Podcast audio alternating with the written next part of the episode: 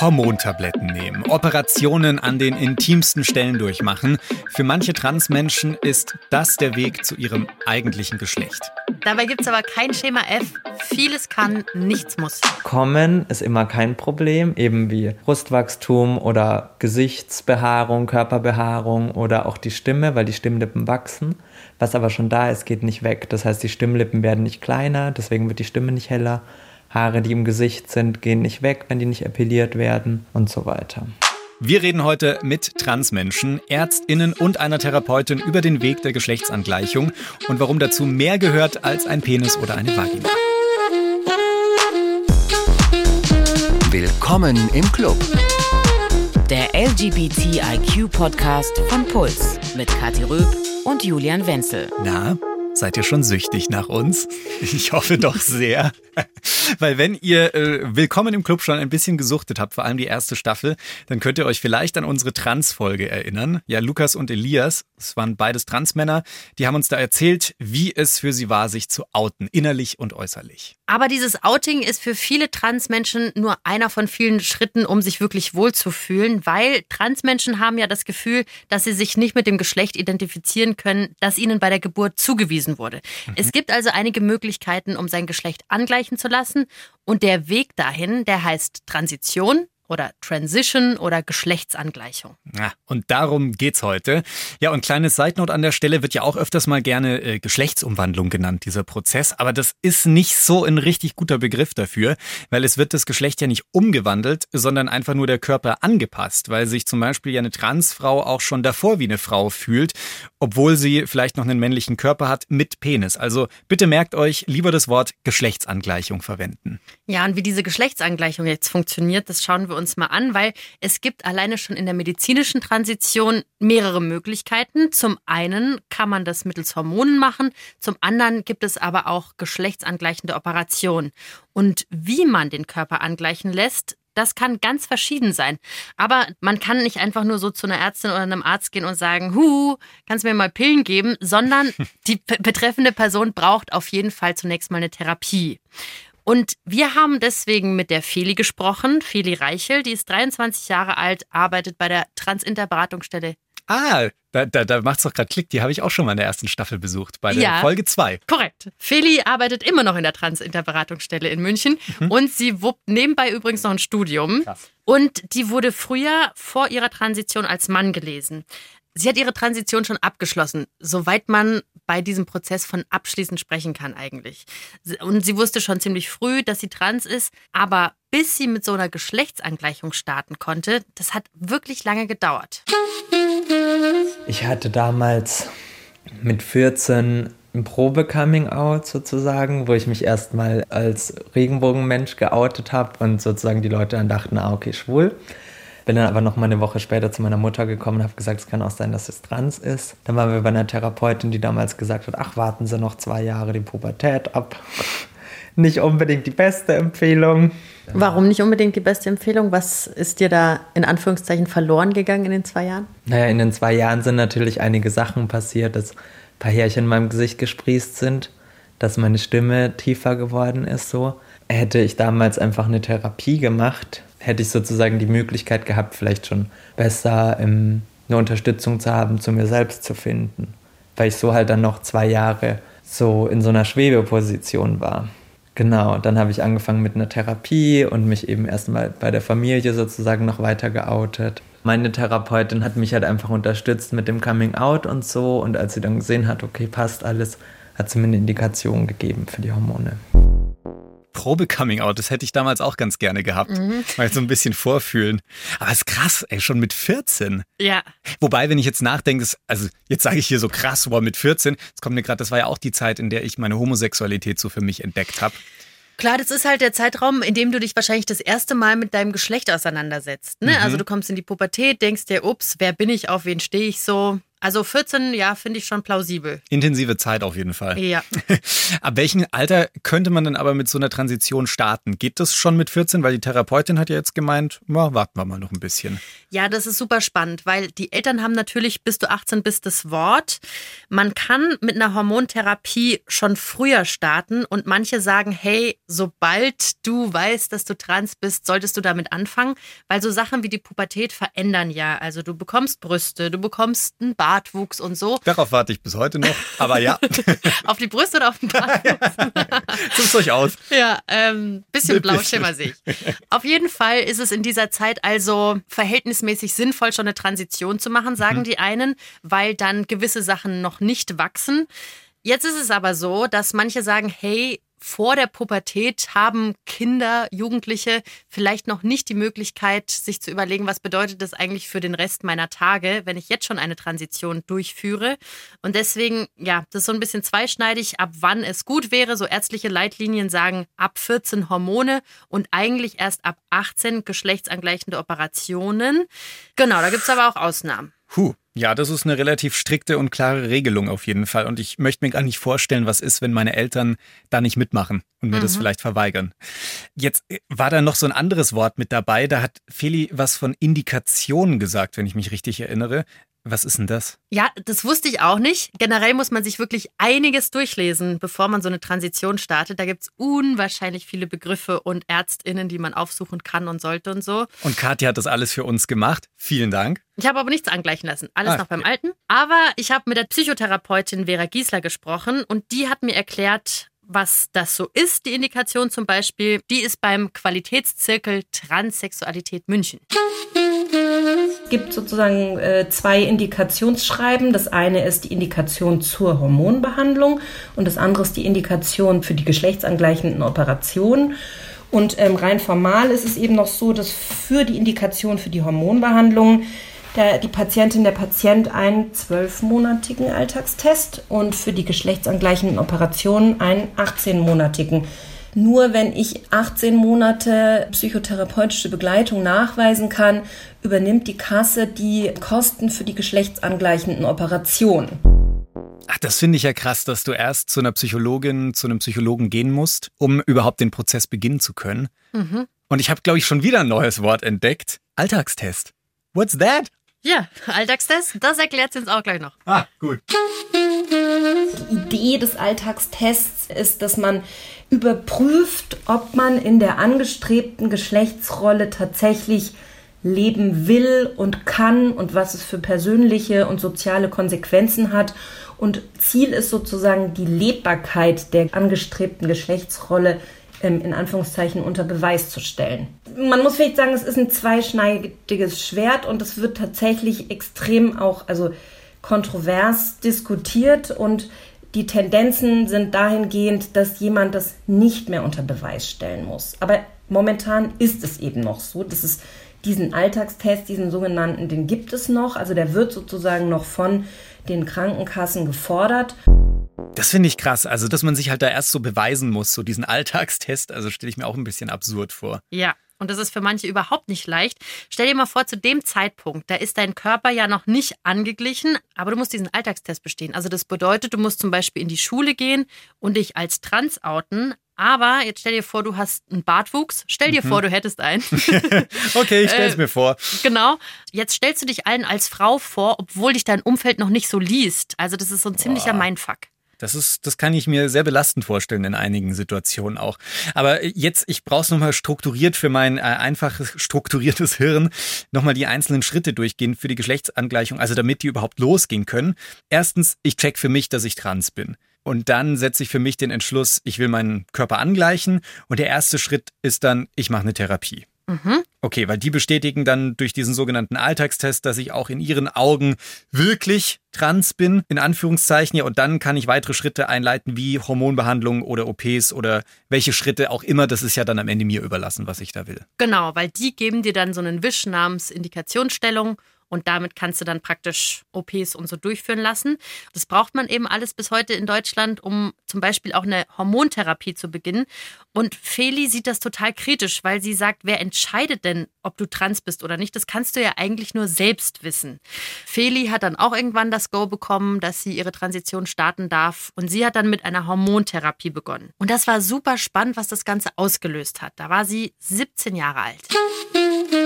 Es gibt ja Tabletten, es gibt Gels, es gibt Sprays, also für die Haut, es gibt Pflaster für die Haut. Die Pflaster müssen eben nur alle drei, vier Tage gewechselt werden, aber grundsätzlich eigentlich täglich. Da passiert schon relativ viel so. Also bei Transweiblichkeiten ist es jetzt so, das Brustwachstum beginnt und die Fettumverteilung auf jeden Fall, dass eben das Gesicht voller bei Östrogen wird oder eher ein bisschen schmaler bei Testosteron. Auch so eben eine Taille entsteht oder eher ein bisschen weggeht. Es kann auch so ein ganz bisschen ähm, ein emotionales Erleben verändern. Bei mir jetzt nicht. Ich bin irgendwie immer noch ein bisschen Stein.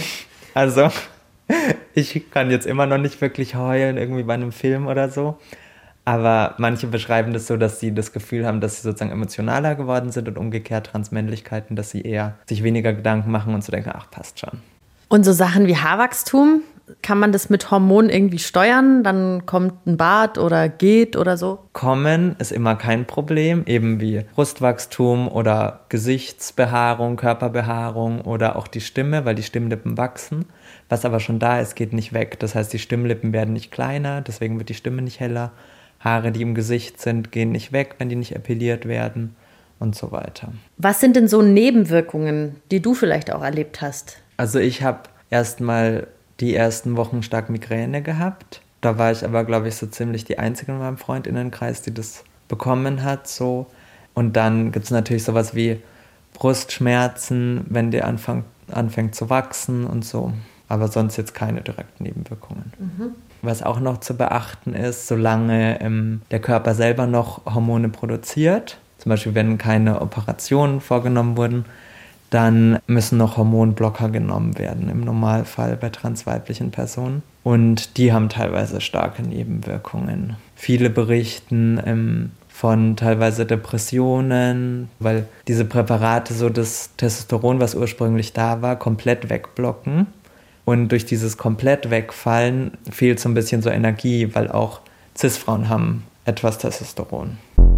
An der Stelle nochmal die Erklärung. Wir haben es zwar schon in ein paar Folgen angesprochen, aber cis ist das Gegenwort zu trans. Also Kathi ist eine cis-Frau, weil sie als Frau gelesen wird und sich auch als Frau fühlt. Und wir haben jetzt heute noch dazu gelernt, Kathi schüttet auch ein bisschen männliches Hormon Testosteron aus, obwohl sie eine Frau ist. Ich weiß nicht, warum du da die ganze Zeit so Lachen in der Stimme hast, weil du hast auch ein paar Östrogene.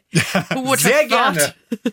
Hormone nehmen Transmenschen, die mal mit einer Hormontherapie angefangen haben, übrigens ihr Leben lang. Oh wow, das ist krass. Ende. Immer Tabletten schlucken oder Pflaster kleben. Ganz genau. Puh, aber jetzt ist natürlich die Frage, was ist, wenn das nicht reicht? Also wenn es mit ein bisschen Hormontherapie nicht getan ist und man noch einen weiteren Schritt gehen will, wenn man zum Beispiel auch einen Penis haben will oder als Transfrau Vagina haben will? Das ist doch die Frage, die am Ende, wenn über Trans gesprochen wird, immer als erstes gestellt wird. Ja, wir stellen sie zumindest nicht als erste Frage. Und äh, ganz wichtig zu wissen ist, dass es unterschiedliche Möglichkeiten gibt, solche geschlechtsangleichenden Operationen durchzuführen. Das heißt also, man muss nicht zwangsläufig all in gehen. Das heißt, wenn du jetzt ein Transmann bist, dann kannst du sagen, hey, ich will mir die Brüste entfernen lassen, aber meine Vagina würde ich gerne behalten. Mhm. Nur wichtig nochmal zu merken, in Deutschland muss man erst mindestens sechs Monate eine Hormontherapie gemacht haben, bevor du mit einer Operation starten darfst. Bevor ich mir überhaupt die Brüste zum Beispiel entfernen dürfte. Genau. Okay. Also wenn du jetzt sagst, hey, ich hätte gerne nur die Brüste ab, mhm. aber will keine Hormone nehmen, dann geht es aktuell nicht, beziehungsweise kommt oh. dann die Krankenkasse nicht dafür auf. Und ihr erinnert euch vielleicht an Elias aus der ersten Staffel. Der ist 19 Jahre alt, ein knackiger Transmann. Der kann reden. Ich er, erinnere der mich. kann reden, der Bur. Der stellt sich gerade diese ganzen Fragen, hey, genau, was mache ich? Wo stehe ich und so? Und anders als Feli hat er noch keine OPs, sondern er nimmt erst in Anführungszeichen seit neun Monaten Hormone. Und das heißt, äh, seine Stimme ist gefühlt fünf Oktaven runtergerutscht. Er hat einen schönen Drei-Tage-Bart ich fand es super spannend, ihn da so ein bisschen zu fragen, wie es ihm gerade geht mit diesem ganzen Prozess.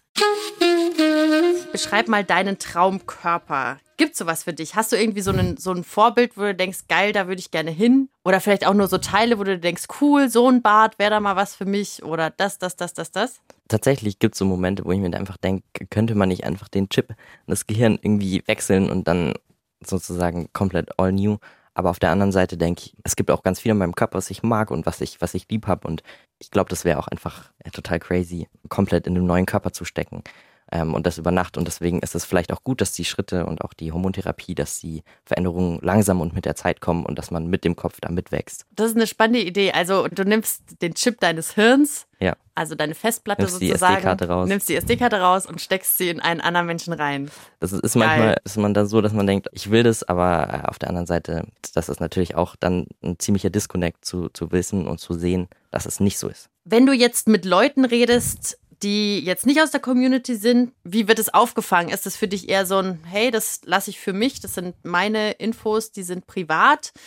Oder bist du so ein Oversharer, der sagt, juhu, hier ist wieder das und das los bei mir?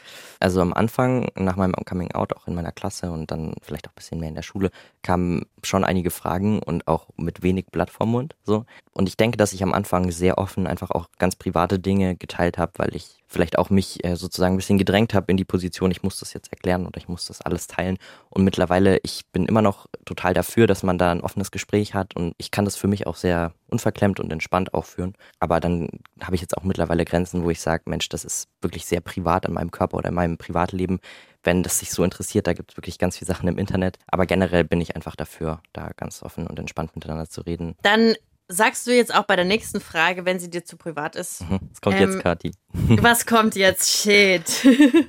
Ich habe gelesen im Internet und äh, ja, ich habe mich informiert, dass es einfach unterschiedliche Möglichkeiten gibt. Jetzt wäre die Frage an dich, warum für dich operative Angleichungen notwendig sind. Also erstmal finde ich das sehr schön, dass du das im Internet gefunden hast, weil ich denke, das ist ziemlich ungesund, wenn, wenn man als Transperson denkt, okay, ich muss den ganzen Weg gehen und sich da vielleicht ein bisschen hm, hingedrängt oder gezwungen fühlt. Ich für mich persönlich weiß zum Beispiel, die Hormontherapie war für mich absolut notwendig und ähm, auch die, dass die, dass die Brustoperation für mich, dass es keine Frage ist, dass ich die mache, das ist für mich klar. Und ähm, generell denke ich, dass man die Dinge Schritt für Schritt eingehen soll und immer so ein bisschen innehalten ähm, sollte und sich mal schauen, wie fühle ich mich und äh, ist das für mich okay, reicht das für mich? Die OPs sind natürlich ja auch mit großen Risiken verbunden. Deswegen denke ich, ist es da wichtig, ja, so ein bisschen Schritt für Schritt, Tag für Tag alles zu nehmen ähm, und da gut informiert zu sein und sich nicht gezwungen zu fühlen, alles zu machen. Worauf freust du dich am meisten, wenn so dieser Punkt erreicht ist, wenn du von dir denkst, cool, jetzt ist es das? Ich finde, es ist viel dieses sich selber sehen, wie man ist und sich selber so fühlen, wie man ist und, und damit einfach in so einer inneren Ruhe und so einem Frieden zu sein. Darauf freue ich mich sehr. Also auf so einen Stein vom Herzen. Ich habe mich so ein bisschen gefragt, was sind, was sind deine Zweifel, was sind deine Ängste? Hast du sowas? Ist es nur Euphorie und Testosteron und keine Ahnung? Also ich denke, für mich ist der, der große Knackpunkt und das große, ähm, ja, was, was so am meisten vielleicht Sorge bereitet oder wo man sich viel Gedanken drüber macht, ist äh, dann natürlich ähm, zum Beispiel der Pinoidaufbau. Ähm, irgendwie, wo man so denkt, ist die Vorstellung, man legt sich äh, in einen OP rein und kommt raus und alles ist geändert. So, das ist ähm, viel, viel schwieriger und langwieriger auch. Also erstmal, bevor wir inhaltlich weitermachen. Wow, hat sich Elias Stimme verändert. Krass. Ja. Also für alle, die gerade nicht den Unterschied auf dem Ohr haben, hört euch einfach mal aus Staffel 1 Folge 4 an. Da kommt Elias nämlich auch drin vor. Das ist ein paar Monate eher und da ist die Stimme noch ein bisschen anders. Mhm. Da merkt man, was die Hormone machen. Jetzt hat er schon mit so ein bisschen Angst äh, gesprochen über die bevorstehenden OPs. Was kommt denn da so auf einen zu? Ja, es ist ähm, spannenderweise so, dass es von medizinisch Frau zu Mann ein bisschen komplizierter ist, was die OPs angeht. Das ist mhm. jetzt nicht auf einen Rutsch getan. Und er hat gerade von einem Pinoidaufbau gesprochen. Davor kommen ein paar Schritte. Also, bei vielen Transmännern ist es so, die lassen sich erstmal die Brust entfernen. Mhm. Dann meistens kommen die Eierstöcke und die Gebärmutter raus. Und dann wird die Scheide verschlossen. Und dann, und ich sage immer und dann und dann und dann meistens, weil man kann, wie gesagt, nach jedem Schritt sagen, hey, mehr brauche ich nicht, ähm, okay. mhm. passt. Aber der nächste Schritt wäre zum Beispiel ein Klitorispinoid. Das heißt also, die Klitoris, wenn man Testosteron bekommt, die, die sieht dann schon aus wie so ein kleiner Penis. Und die Harnröhre Aha. wird dann mit der Haut von den kleinen Schamlippen so verlängert und drunter gesetzt, dass es also ist wie so ein kleiner Klitorispenoid, sagt man dazu, so ein kleiner Klitorispenis. Und Okay. er hat jetzt aber von ähm, einem Penoidaufbau gesprochen. Das heißt also, du nimmst meistens vom Unterarm. Es gibt aber auch äh, Methoden, die nehmen dann den hier so einen Lappen vom Oberschenkel, meistens aber hier wie gesagt der Unterarm, da nehmen sie dann so einen Lappen und packen Haut. genau Aha. und dann aber auch noch Fleisch dazu. Okay. Genau, und das wird dann praktisch um diesen Klitorispenoid, der schon da ist, Ja. rumgelegt. Aha. Dann fehlt natürlich hier Haut am Unterarm, die wird dann entweder vom Bauch genommen oder vom Oberschenkel, dass da wieder alles geflickt ist. Das klingt so krass. Huh. Ja.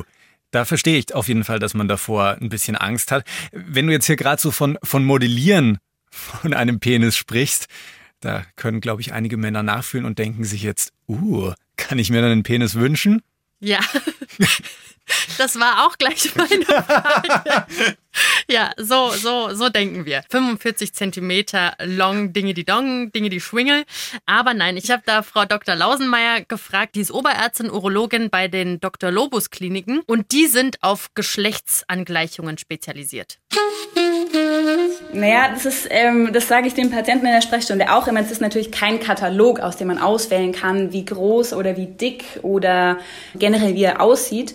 Ähm, das kommt darauf an, tatsächlich ähm, auf zum einen auf d- die Dicke des Unterarms, ja, weil ähm, das Transplantat bestimmt, wie dick oder wie groß der Umfang ist. Aber generell ist es so, dass wir ähm, für alle Patienten die gleiche ähm, Schablone im wahrsten Sinne des Wortes verwenden, weil die Länge des Penoids auch einfach durch die Anatomie begrenzt ist. Also man kann es nicht unendlich lang machen, auch nicht unendlich dick machen. Und ähm, das OP-Ergebnis hängt dann auch davon ab, wie gut die Wundheilung vonstatten geht.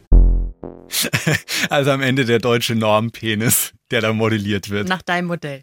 Übrigens ganz spannend an der Stelle hier so ein kleiner Blick in die Hintergrundkulissen bei Puls. Wir haben schon vor Jahren mal ein Video gemacht über diese Operation, wie das so funktioniert von Frau zu Mann.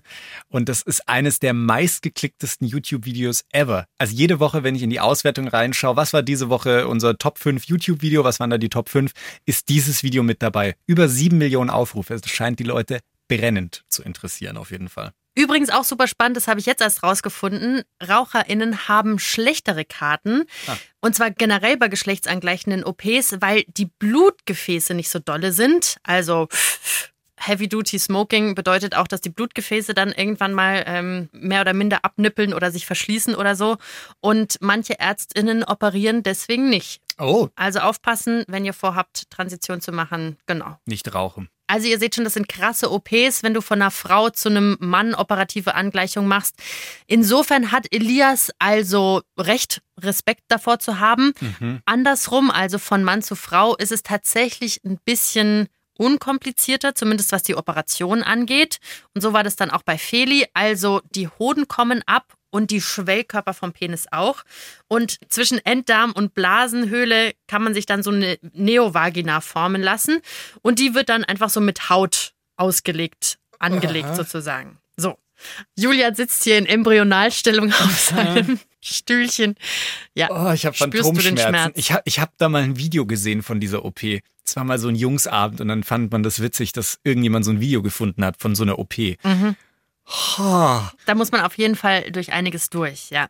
Aus der Eichel wird nämlich auch die Klitoris und aus dem Rest vom Hodensack werden neue Schamlippen und die Harnröhre wird dann gekürzt und unter die Klitoris gelegt. Wow, wie du das so erklärst, habe ich irgendwie das Gefühl, ich habe die letzten Wochen nicht mitbekommen, wie du plötzlich ein Medizinstudium angefangen hast. Das ist ja irre.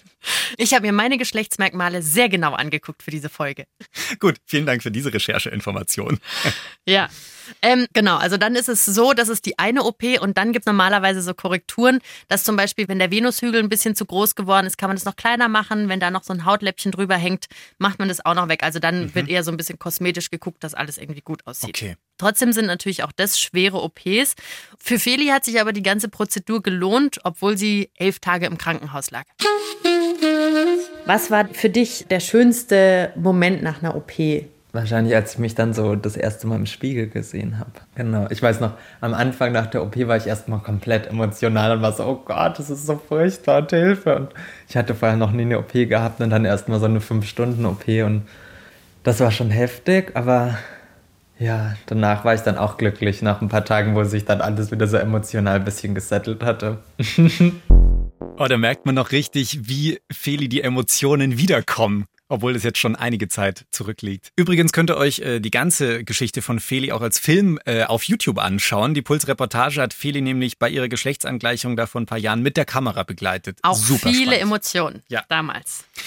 Jetzt ist es, also ich schäme mich ja schon fast ein bisschen für die Frage. Aber am Ende, mal, man will es halt dann doch gerne mal beantwortet haben. Also wie ist es denn jetzt so? Funktionieren die neuen Geschlechtsteile dann auch gescheit? Also wie ist es so mit Sex? Das habe ich Feli auch gefragt, aber so mit der gleichen Scheu wie du. Die nächste Frage ist vielleicht ein bisschen zu intim. Du sagst auch gerne, wenn es dir zu weit geht, aber wie ist es mit Sex und Orgasmusfähigkeit bei dir? Ja, ich finde, das ist, ist natürlich schon auch ein Thema, was wichtig ist, so um Ängste zu nehmen. Orgasmusfähigkeit ist gegeben und Sex geht prinzipiell auch. Es ist halt so, dass ich meine Vulva buschieren muss, also ein bisschen dehnen muss, dass ähm, da eben Platz ist, wenn ich ähm, sozusagen diesen, also diesen Heterosex da. Penetriert? Genau. Für penetrativen Sex ähm, ist Puschieren sozusagen wichtig. Ansonsten ist ja eh egal. Orgasmusfähigkeit gegeben. Das gegeben. Möchte, so ja. möchte ich das jetzt auch immer sagen. Ja. Vielen Dank, Feli, dass du die Frage für uns beantwortet hast, weil das ist natürlich gerne so ein heikles Thema, über das nicht unbedingt alle offen gerne reden möchten. Voll. Und so eine andere Funktion von Geschlechtsorganen ist die Fortpflanzung. Ah, ich erinnere mich, ja, dafür waren die da. Ja. Und ähm, genau, jetzt hängt es ein bisschen davon ab, welche Operationen durchgeführt wurden. Das heißt also, wenn du zum Beispiel nur die Brüste abgenommen hast, aber noch deine Eierstöcke besitzt, dann kannst du auch als Transmann schwanger werden. Ah, Kinder da, bekommen. Da, da ging doch neulich so eine Geschichte durch Social Media wie wild, dass eben genau so ein Transmann schwanger war und er hat seine äh, Geburt auch begleiten lassen von einem Fotografen und hat die Bilder online gestellt. Nicht, weil es krasse Bilder sind, das ist es natürlich, aber einfach, um auch zu zeigen, hey, das geht. Mhm. Das fand ich sehr spannend, auch die Geschichte zu lesen von ihm. Voll, das geht. Aber ganz viele lassen sich eben auch die Eierstöcke und die Gebärmutter entfernen und dann geht es halt eben nicht mehr. Das sind dann sogenannte irreversible OPs, also OPs, die einfach nicht mehr rückgängig zu machen sind. Mhm. Und Du kannst natürlich davor schon was machen. Du kannst nämlich deine Eizellen einfrieren lassen. Aber in Deutschland ist es dann nicht möglich, dass du diese Eizellen in eine Leihmutter einsetzt. Ja. Ähm, bei Feli war es jetzt so, Feli hat schon vor ihren geschlechtsangleichenden OPs gedacht, hey, vielleicht habe ich ja irgendwann mal Bock auf Kinder und hat deswegen Spermien einfrieren lassen. Wow. Mit wie alt war Feli da? Die war erst 16. Genau, mit 17 hat sie Hormonbehandlung angefangen. Ja. Puh, da hat sie sehr, sehr weit nach vorne geplant, auf jeden Fall. Weiß nicht, ob ich da schon so an die ganzen Sachen gedacht hätte. Ja. Zu dem Vollgas. Alter. Wow. Ja, aber jetzt haben wir hier ganz viel über irgendwelche Geschlechtsorgane, die sichtbar sind und die wir alle kennen, gesprochen. Aber zum Geschlecht gehören ja mehr als jetzt nur Penis oder Vulva. Da gehört ja zum Beispiel auch eine Stimme dazu. Haben mhm. wir neulich schon drüber gesprochen. Mhm. Äh, oder das Gesicht sieht ja auch ein bisschen kantiger aus, oft bei Männern. Ja. Die Wangenknochen. Dein so. Gesicht ist auf jeden Fall kantiger. ich habe alles Gesicht. gegeben in Sachen Wangenknochen, was, was, was möglich war.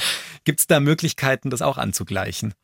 Ja, das fand ich super spannend, weil davon habe ich auch noch nicht gehört davor. Und zwar kannst du zu LogopädInnen gehen und dann so ein Stimmtraining machen, dass du also männlicher oder weiblicher klingst. Mhm. Und dann kannst du noch so ein paar Eingriffe machen, Schönheits-OPs und so. Dafür kommt die Krankenkasse dann aber nicht mehr auf. Okay, das ist dann rein kosmetisch, das muss man dann selber übernehmen. Mhm. Und das sind jetzt auch alles Punkte, muss man sagen, um eigentlich der Gesellschaft so ein bisschen einen Gefallen zu tun, dass man halt möglichst rüberkommt, wie die Gesellschaft sich einen Mann oder eine Frau vorstellt, weil eigentlich gibt es ja jetzt nicht die männliche Stimme oder das männliche Gesicht oder die weibliche Form unbedingt. Also eigentlich bräuchte man es nicht, aber mal. Genau, und jetzt kommt noch so ein in Anführungszeichen kultureller Aspekt und das ist der Name. Das ist ein super wichtiger Punkt, an dem man vielleicht nicht gleich denkt. Aber wenn du äußerlich richtig als Mann oder Frau gelesen wirst, dann hast du natürlich auch Lust, dass du mit dem richtigen Namen angesprochen wirst und dass dieser Name dann auch in jedem Dokument so steht. Das nennt sich dann die Namens- und Personenstandsänderung. Und du musst dafür einen Antrag beim Amtsgericht stellen. Die bestellen dann zwei unabhängige Gutachter, das sind dann auch so Psychologen, Psychiater, und die müssen dann nochmal beglaubigen, dass du wirklich trans bist. Übrigens, was ich super krass fand, bis 2011 musstest du, damit du deinen Namen und deinen Personenstand ändern konntest, nachweisen, dass du OPs gemacht hast und dass du dich nicht mehr fortpflanzen kannst. Uh. Das ist aber ein ganz schön weitreichender Eingriff. Da war nichts mehr mit zwischendrin sagen, nee, bei dem Schritt höre ich auf, da musstest du den ganzen Weg gehen. Total. Und da sind die Grundrechte natürlich hops gegangen. Ja. Das wurde auch gekippt. Das ist heute nicht mehr so. Und generell habe ich den Eindruck gemacht, ändert sich gerade super viel, was dieses Verfahren der Transition angeht.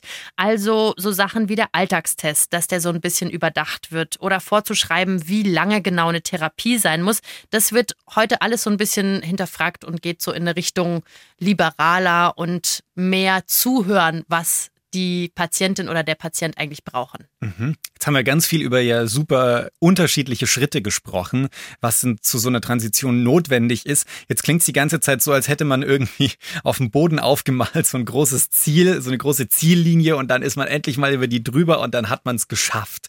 Gibt's sowas? Gibt's den Punkt? Ja, die Therapeutin, die haben wir vorhin schon mal gehört, Vera Giesler, die meinte, sie hatte schon PatientInnen, die kamen dann nach Jahren der Transition mit so Problemen wie Transdiskriminierung. Und deswegen ist dieses Thema Transition, Transition, Geschlechtsangleichung irgendwie immer noch da. Feli hat irgendwann ihr Ziel erreicht gehabt. Die Frage ist, wer legt überhaupt fest, wann ist eine Transition vorbei? ich bin einfach irgendwann an einem Punkt gewesen, wo ich zufrieden war. So. Und das war vielleicht so, ich würde sagen, drei Jahre hat es gedauert. Das finde ich jetzt aber ziemlich flott. Ja, das finde ich auch ziemlich schnell. Aber wie gesagt, das ist ein Prozess und verläuft total individuell.